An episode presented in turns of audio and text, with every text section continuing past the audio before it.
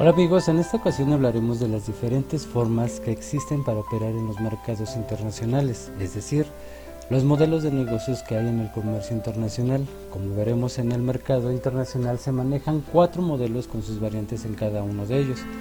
El primero que mencionaré es exportación indirecta.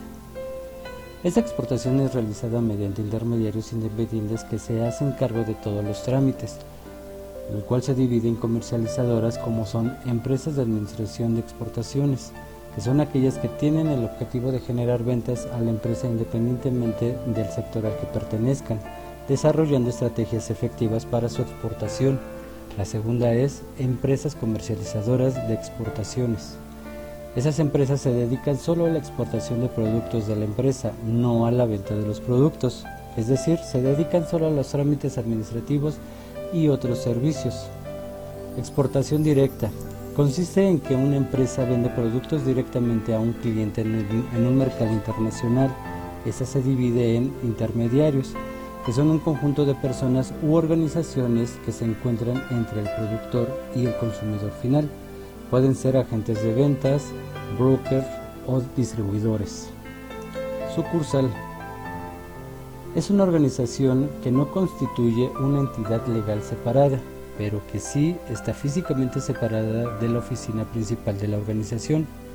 Filial es una entidad controlada por otra entidad, es decir, está controlada por la empresa a la que pertenece.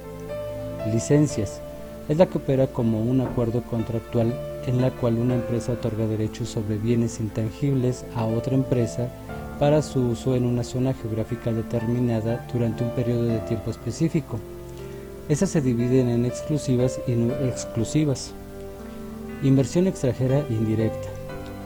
Es la inversión de capital a largo plazo en una parte del mundo para la creación de empresas agrícolas, industriales y de servicios, con el propósito de internacionalizarse y esta a su vez se divide en joint venture que es un acuerdo comercial de inversiones conjunta a largo plazo entre dos o más personas, aportando capital, tecnología, así como riesgos y beneficios. Hasta ahora hemos visto las diferentes formas de cómo opera el comercio internacional con estos modelos. Cabe mencionar que para que esto funcione, los compradores se comprometen con los términos del vendedor. Si éste acepta el precio, el pago es lo que se convierte en ganancia. Además de que todos los modelos de negocio son combinables, es decir, no hay uno solo que se realice por sí solo. Debe ser escalable y moldeado al producto para que de esta manera se obtengan los mejores resultados. Amigos, por el momento eso es todo en este capítulo. Se despide su amigo Eric Moreno. Hasta la próxima.